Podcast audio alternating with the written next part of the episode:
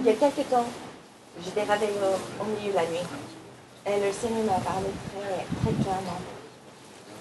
Et le message vient un peu de ça. Un peu beaucoup. Mais la Bible nous enseigne qu'il y a un monde visible, nous sommes tous au courant de toute façon, mais aussi un monde invisible. Et étant donné que c'est invisible, c'est dur parfois à le sonder, le voir. Évidemment, on ne peut pas le voir. Alors, on a du mal parfois à croire qu'il existe réellement. Mais la Bible est très très claire qu'il y a un monde visible et invisible. Et que le monde invisible a vraiment un effet sur le monde visible. Et même à vrai dire, il y a une guerre dans le monde invisible. Et si on le veut ou non, on est plein milieu de cette guerre dans le monde invisible. Et c'est vrai, on peut le nier, on peut faire comme ça n'existe pas. Ça ne change pas le fait que le monde invisible existe et la guerre dans le monde invisible est en plein essor.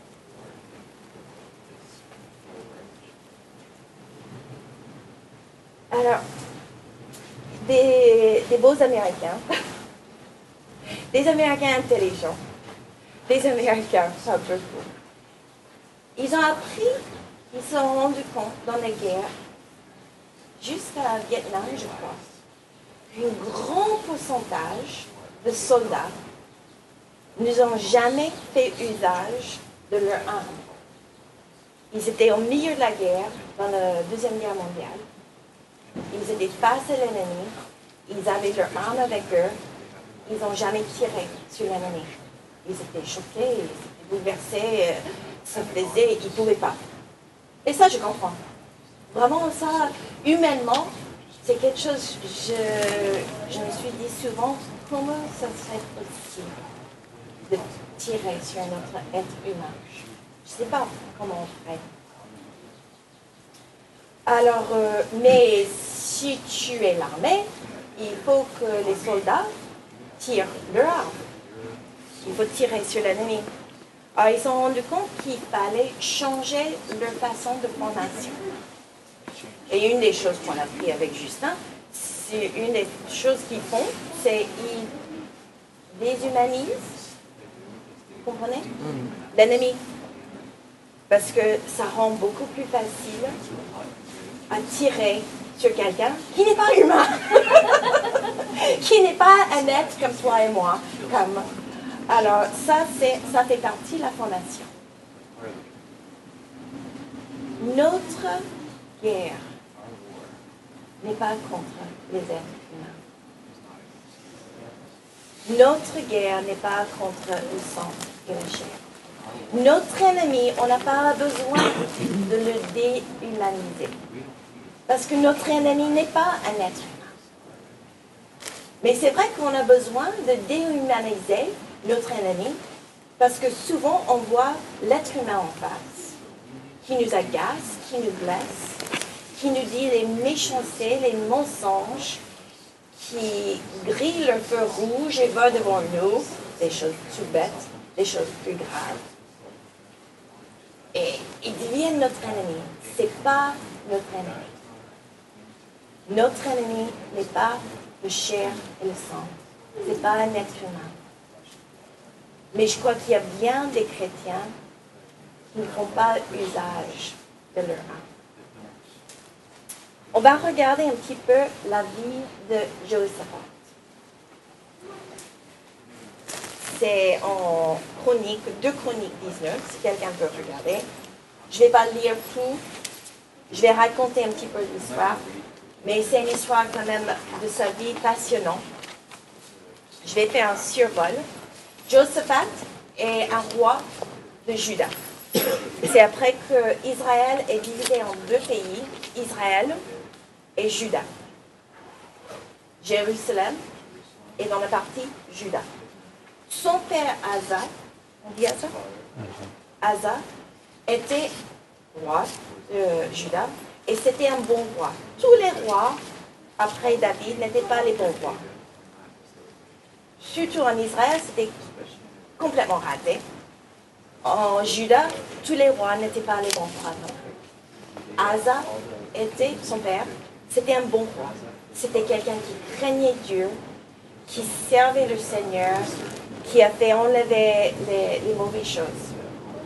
À la fin de sa vie, Asa a dérapé un petit peu et allé en guerre sans faire confiance au Seigneur. Et le Seigneur n'était pas très content. Mais même jusqu'à la fin de la vie, il avait un cœur pour Dieu. Alors, le papa de Josaphat était un homme de Dieu, on dire. Josaphat, la Bible dit, était comme son père. C'était fidèle, il aimait le Seigneur. Il a fait enlever les idoles, les lieux élevés. Les lieux élevés, c'était les endroits où les gens qui disaient, moi je crois en Dieu, mais moi je vais faire mon petit euh, culte à moi. Je n'ai pas besoin d'aller, là comme le Seigneur dit à Jérusalem, comme il dit, on n'a pas besoin de se rassembler. Moi je fais dans mon petit coin. Et les bons rois faisaient descendre les lieux élevés. Aussi les hôtels probables. Et euh, ce que vous avez parlé l'autre jour euh, en Suède, ils nous font un bon roi en Suède pour enlever les idoles euh, qu'on dit? De fertilité. Alors, un bon roi faisait descendre tout ça dans le pays. Et c'est ça ce que Jéhoshaphat a fait. Et puis, euh, le Seigneur lui donnait faveur, le peuple aimait.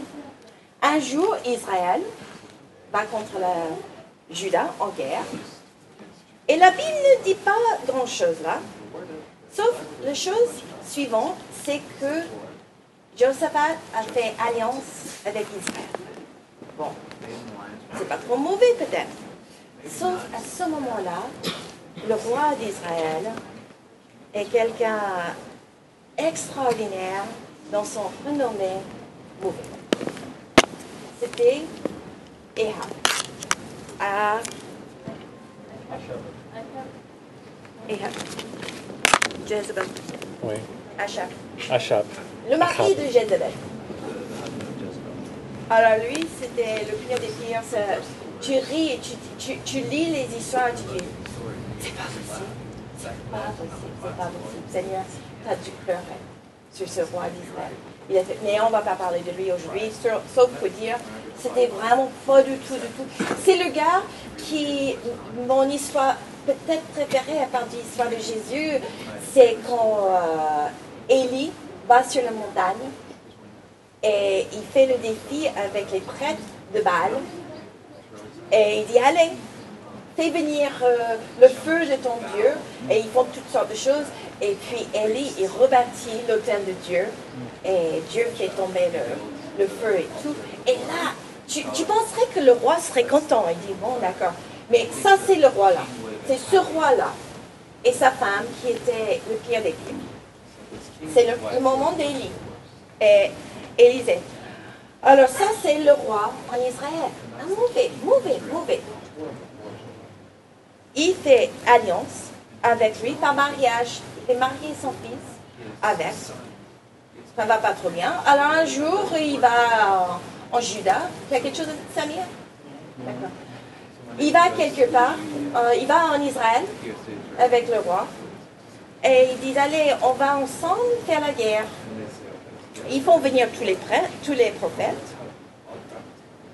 Et tous les prophètes disent, oh oui, c'est super, super, vas-y, vas-y, vas-y, oui, c'est super, vous êtes les rois, super, vous allez gagner. Et Josaphat, il connaît quand même le Seigneur. Il dit, mais il n'y a pas de prophète de l'éternel ici? Et Ahab répondra, oui, mais il dit toujours les mauvaises choses sur moi. Je me demande pourquoi. Alors, Michael, Miché, il vient, il commence à prophétiser. Je crois qu'il faisait... La Bible, quand même, c'est une comédie parfois. Parce qu'il commence à dire, ah oui, vas-y. Vous allez gagner, c'est sûr et certain. Mais il a dû le dire avec une voix assez euh, ironique ou quelque chose, parce qu'Akab lui répond Combien de fois est-ce que je te dis, il ne faut pas dire les mensonges quand tu parles au nom du Seigneur Et le prophète de Dieu dit non, vous allez mourir, il dit la prophétie. Ce que je ne comprends pas, là, bon, Akab, va faire la guerre, mais Jehoshaphat, Jehoshaphat aussi, ils y vont tous les deux en guerre. Akab, il meurt ce, jour-là. Josaphat, il court, rentre chez lui en courant. Ah. Et là, en verset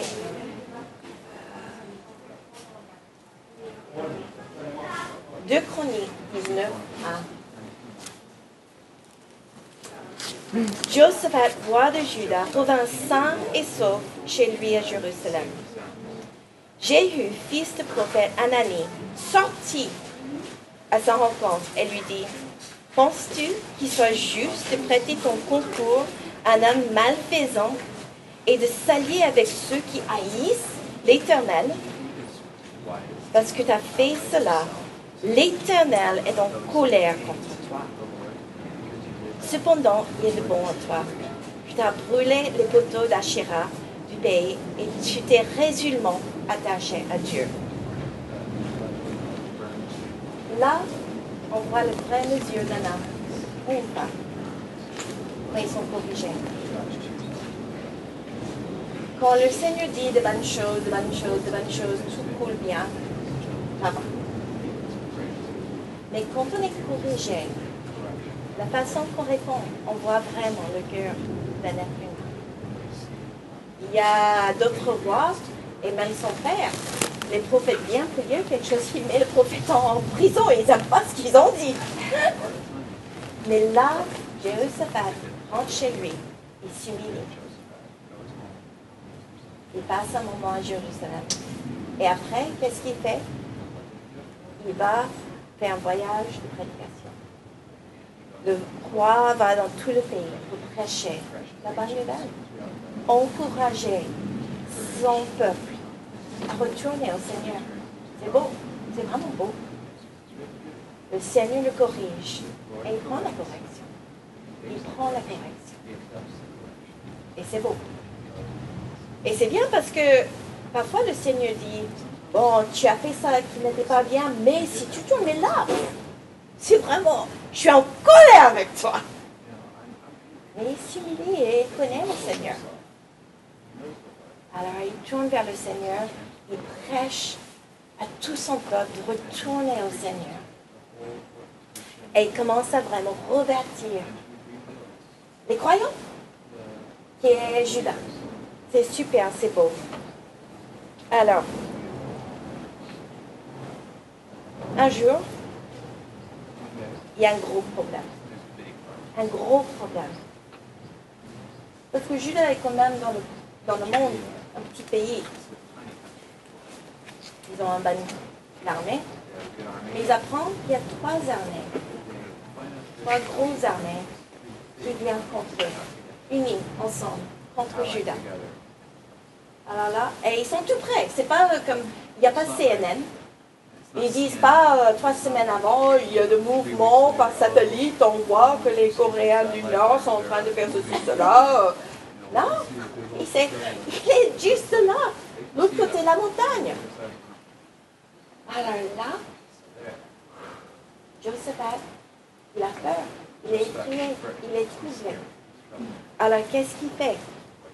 Est-ce qu'il appelle euh, ses copains à Israël? Est-ce qu'il appelle euh, ses copains à côté Non, il avait appris. Il avait vraiment appris avec Akab. Et il appelle tout Judas de venir et chercher Dieu, de chercher la face du Seigneur et de jeûner. Alors, la, Bible est, est beau là, parce que c'est marqué tout Judas. Et ça dépend de la traduction, parce que parfois il faut traduire. Dans la traduction presque mot à mot, c'est tout Judas, même les femmes et les enfants. Parce que ce moment-là, évidemment, quand on dit tout Judas, ça veut dire tous les hommes. Mais dans une autre traduction, juste au corps où on se rend pas compte, c'est marqué tout Judas, tous les hommes, tous les femmes, tous les enfants, tout le monde vient devant le temple du Seigneur. Et on cherche la face de Dieu. Et là, Joseph a prie.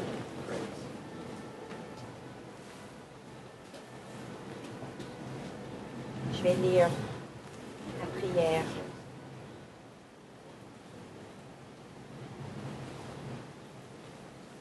Si je trouve. Éternel, c'est verset 6 pour ceux qui. Éternel, Dieu de nos ancêtres, n'es-tu pas Dieu, habitant dans le ciel? Et n'est-ce pas toi qui domines sur tous les royaumes des nations? Tu disposes de force et de puissance. Nul ne peut te résister. N'est-ce pas toi, notre Dieu, qui a chassé les anciens habitants de ce pays pour faire place à ton peuple Israël? Et qui a donné ce pays pour toujours aux descendants d'Abraham, ton ami, qui t'aimait. Ils s'y sont établis. Ils y ont construit un sanctuaire en ton honneur. Puis ils ont dit, si un malheur s'abat sur nous, une guerre, un châtiment, une épidémie ou la famine, nous viendrons nous tenir devant ce temple, devant toi, puisque ta présence est établie dans ce sanctuaire. Et du fond de notre détresse, nous implorons ton secours. Alors tu écouteras et tu sauveras. Eh bien maintenant, voici que les Amorites, les Moabites et les habitants de monde de Séhir viennent nous attaquer. Bon, Israël, béni d'Égypte, tu ne lui as pas permis de traverser le pays de ces gens-là. Il a fait un détour. Il ne les a pas détruits. Et voilà comment il nous récompense. Il vient de chasser de la propriété que tu nous as attribuée.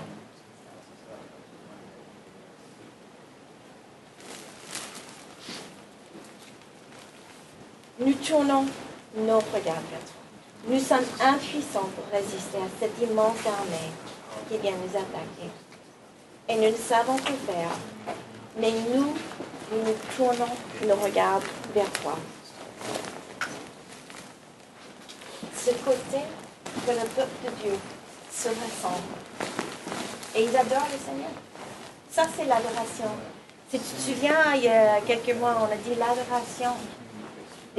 C'est premièrement de reconnaître que c'est Dieu qui est Dieu. C'est Dieu, mon Dieu. On a dit se prosterner, c'était vraiment comme des rois qui se mettaient devant le roi qui l'a euh, vaincu et complètement soumis notre volonté à la sienne. Complètement reconnaître sa grandeur, sa majesté. C'est ça l'adoration. Venir tel que nous sommes devant lui. Ah, ça, c'est ce que le peuple de Dieu fait ensemble. Chaque homme, chaque femme, chaque enfant, chaque enfant. Et la réponse, moi je dirais immédiatement, faut pas que le mot est là. La- alors, la réponse, l'esprit de l'éternel se met sur un prophète et lui dire, n'aie pas peur, ne soyez pas découragés. Moi, je suis avec vous. C'est mon combat, votre Dieu. C'est pas le vôtre, c'est la mienne. Moi, je vais faire le combat. Ne vous découragez pas. Et là, qu'est-ce qu'ils font? Non, tout de suite, encore, et c'est ça, la louange, l'adoration, on se dévoile devant le Seigneur, on se donne à Dieu, et lui, qu'est-ce qu'il fait? Il se dévoile à nous. Il se donne à son peuple. Et puis quand il se donne à nous, son peuple, nous aussi encore de nouveau, en réponse, on se prosterne et on adore. On adore. On se prosterne et on adore. Et c'est ça ce qu'ils ont fait. Tout le monde se prosterne devant lui. Et puis c'est marqué, il y a quelques-uns, les Lévites qui commencent à chanter les louanges de Dieu. Alors, ce n'est pas facile quand même. Mais c'est un moment fort. Il y a l'ennemi qui est juste là. Ils arrivent et il ne vient pas pour dire coucou, on a des cigarettes et du chewing gum pour vous donner. Il vient pour tuer et détruire. Il cherche la face du Seigneur. Le Seigneur le dit, ne vous soyez pas découragés, n'ayez pas peur. Je vais faire le combat pour vous. Et eux, ils répondent avec la louange, l'adoration. Ils se prosternent devant le Seigneur.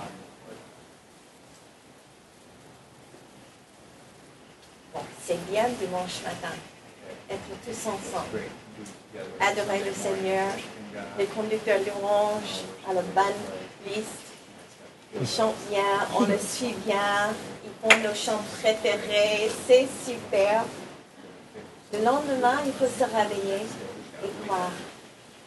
Croire Dieu. Et mettre en œuvre cette parole que Dieu nous a donnée.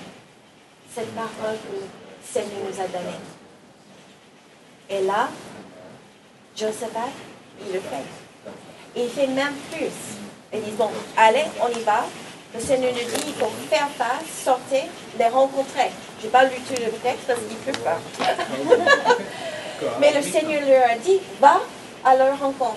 Je serai là, je vais faire le combat pour vous. Alors ils se lèvent, ils vont se préparer pour aller à leur rencontre. Mais ils disent, ce qu'on va faire, on va mettre les conducteurs louanges devant. On va mettre la louange devant. Et c'est vraiment les conducteurs louanges, ceux qui conduisent les autres dans la louange. Et c'est souvent ça, euh, en petite parenthèse, les conducteurs louanges, quand ils conduisent la louange, ils sont vraiment là au premier rang. Ils sont vraiment là au premier rang. au premier rang. Alors, le Seigneur ne lui a pas dit ça. Mais c'est ça, Joseph qui dit, notre louange et notre force. Notre Dieu va être celui qui fait le combat pour nous. Alors, les adorateurs, ceux qui conduisent en premier rang, commencent à aller à la rencontre de l'ennemi, des trois armées, et c'est marqué dès qu'ils ont commencé à chanter. Le Seigneur agit. Et puis l'histoire, c'est que pour une raison ou une autre, il y a deux armées qui battent contre un, et puis ils, détruisent le un, et puis après, ils se détruisent l'un et l'autre. Alors les trois, ils sont tous morts. Mais c'est Dieu qui l'a fait. Comment Dieu peut faire seul? Et l'ennemi, ils arrivent là, et le combat est fini. Le combat est fini.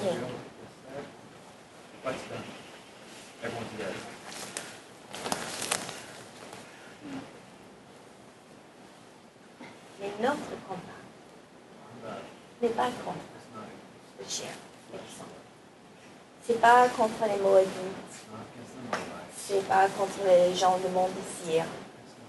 C'est même pas contre les Irakiens ou les Américains. Notre combat aujourd'hui, nous, c'est contre les principautés et forces qui vont contre nous, qui veulent nous détruire. On ne les voit pas. C'est un monde invisible. Et je crois qu'il y a beaucoup de chrétiens qui ne font jamais usage de leur âme, notre louange. C'est vrai que parfois, c'est facile à se rassembler ici le dimanche matin. Et c'est une joie. Et on a du mal, on, arrive déjà chantant la louange du Seigneur. Ça, ça déborde de notre cœur. Il y a des bonnes choses qui se passent dans notre vie. On sent tout près la présence du Seigneur. Et parfois, on sent bien vraiment la bataille. On a vraiment ressenti que l'ennemi est tout près. Et il a rassemblé trois armées cette fois-ci, contre moi, ou contre notre Église, ou contre ma famille. Et à ce moment-là, la louange ne dépend pas. L'adoration, la joie, la joie. Mais ça, c'est quand on fait la guerre spirituelle. On adore le Seigneur. Tu es le Dieu d'éternité. Tu nous as sauvés. Pendant un moment, les gens commencent à écrire des chants, tu vas détruire ça, ça, ça. Et c'était ça, on va faire vraiment la guerre. Mais vraiment, la guerre spirituelle, c'est quand on adore le Seigneur. On proclame sa beauté, sa grandeur, s'énerver. Et là, quand on est en milieu de la guerre, l'ennemi en face, c'est vrai que parfois c'est le moment où on veut courir de l'autre côté, on veut se cacher, on veut, je reste au lit, je ne suis pas bien. Mais ça, c'est le moment de décharger notre âme et se faire violence. Écoutez, écoutez le psaume qui dit Ô mon âme, bénis l'éternel. Qu'on fait vraiment le commandement à notre être et on adore le Seigneur de tout notre être, notre tête, notre pensée, notre cœur, et le cœur va suivre. Parce que parfois le cœur est en tremblant, parfois le cœur est en larmes. Et ce n'est pas non plus faire semblant. C'est vraiment quelque chose que l'adoration, la louange n'est pas faire semblant. C'est pour ça que j'aime beaucoup ce chant je suis blessée, je suis délaissée. Écoute sur moi. Cache-moi sous tes ailes. Je te donne mon cœur, je te donne ma vie, je te donne mes, mes peines. Parce que la parole nous dit, sans la foi, c'est impossible d'appeler à Dieu. Il faut d'abord croire qu'il existe, mais aussi il faut croire qu'il est le rémunérateur de ceux qui le cherchent. Il est celui qui écoute ceux qui crient vers lui. C'est celui qui ouvre à celui qui frappe. Celui qui a abattu, délaissé, blessé, perdu. Il crie vers lui. Il entend, il est bien. Et dans le monde invisible, il y a quelque chose moi, je ne vais pas dire ce qui se passe parce que moi, je ne crois pas que la Bible dit vraiment ce qui se passe. Il y a des choses dans le monde visible on ne sait pas. on est en train de découvrir. Il y a des choses dans le monde invisible qui est dévoilé dans la parole. Il y a d'autres qui ne sont pas dévoilés. Mais on sait qu'il y a une guerre invisible qui se passe. Et notre louange, c'est notre force. Je pense souvent aux femmes de dimanche de Pâques. Et pour moi, c'est un exemple de l'adoration d'une guerre spirituelle.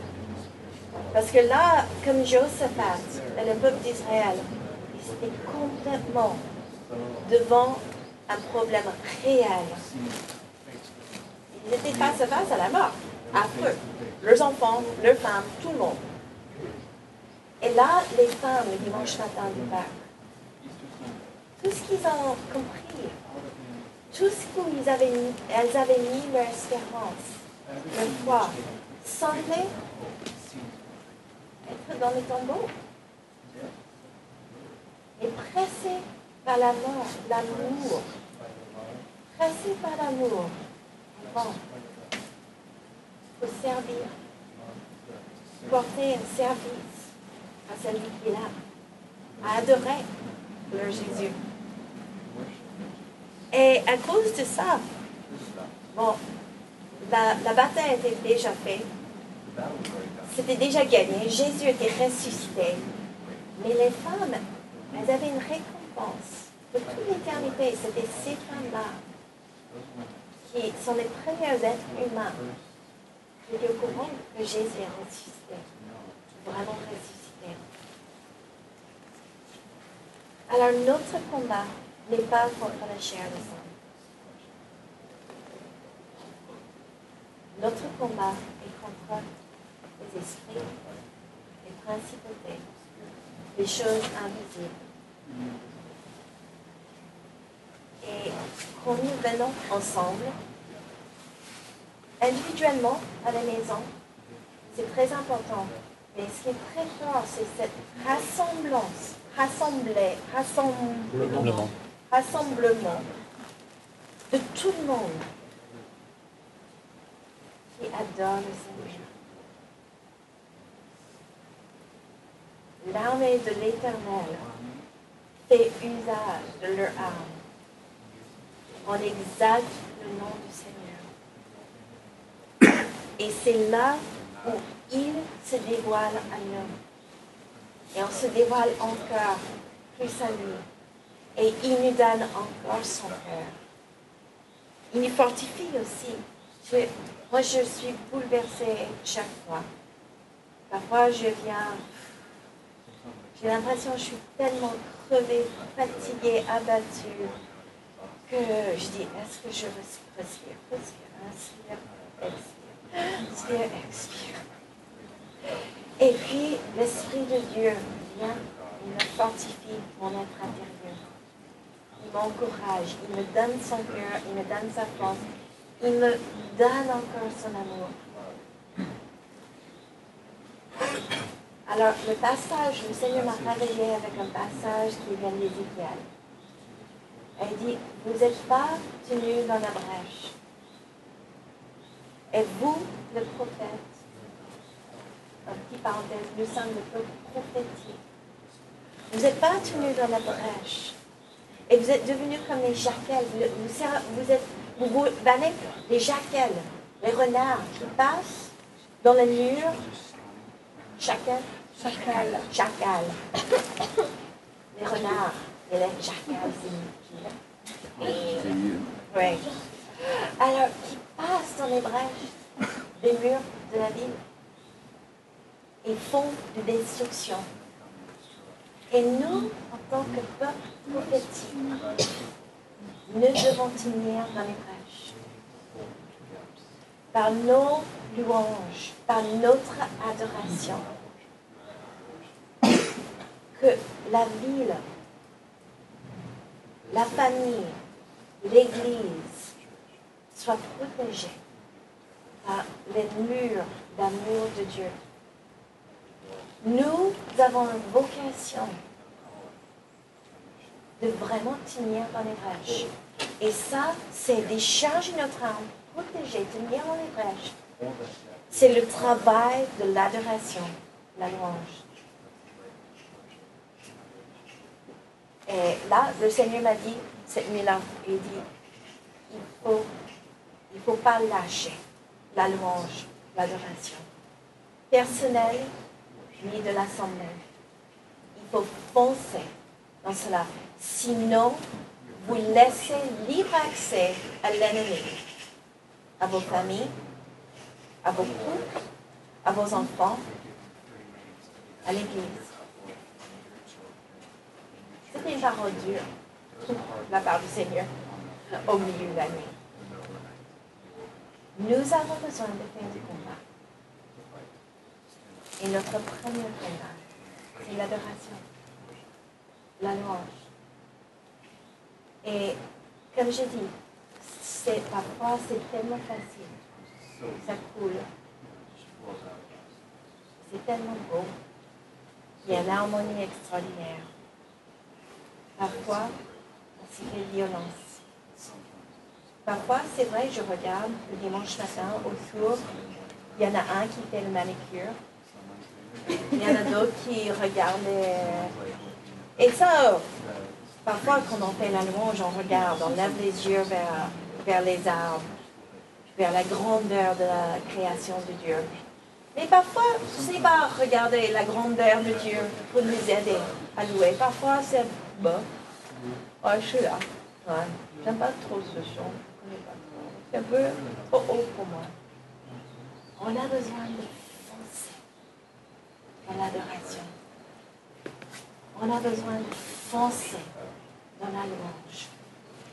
On a besoin de s'y dévoiler en disant Seigneur, je suis au plus bas de ma vie. J'ai besoin de.